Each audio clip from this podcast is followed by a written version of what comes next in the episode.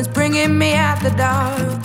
Finally, I can see you crystal clear.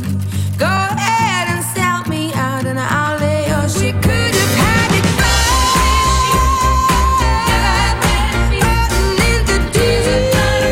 Uh, how's it going? My name is Tokyo.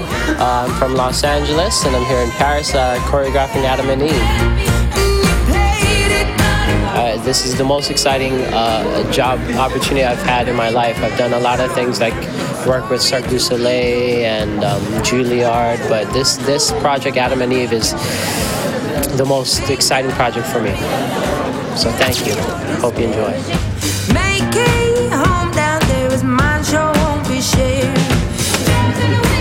Alexandre Sénéchal, numéro 3. Chaud, oui. euh, Tokyo, euh, chaud pour lui, on va tout donner. Tokyo, c'est super, ouais. C'est génial, il y a un super bon travail, très intelligent. On est dans l'ambiance, on est chaud, on va passer en premier, voilà, on va tout donner.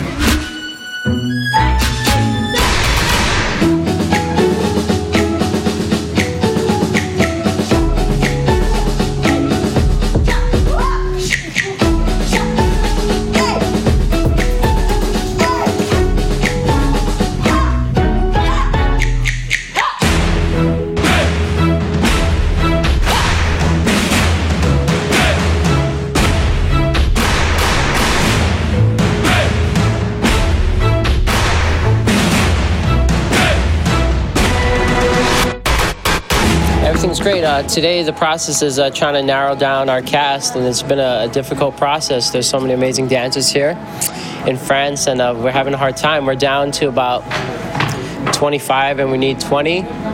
We can't choose. It's really hard. So we're bringing them all back in right now. Uh, to I want to. They're gonna dance a little bit and partner with each other, but for me, that's not the important. I want to see how they interact with each other and see if they can become friends in a short amount of time and see if they can communicate with each other to work together. That's what I'm looking for. They probably don't think that, but to me, that's the most important part about creating a family for a show. So we're gonna, I'm gonna see how they interact with each other and, and go from there.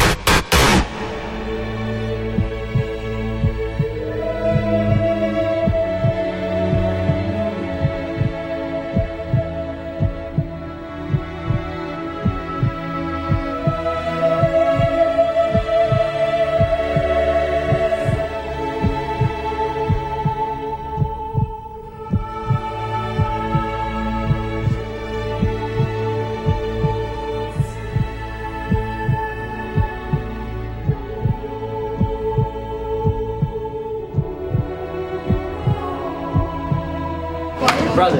Yeah, yeah, yeah. Family, always.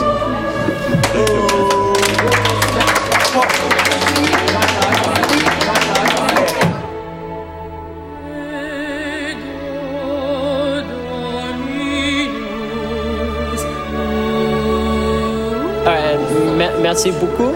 That's it.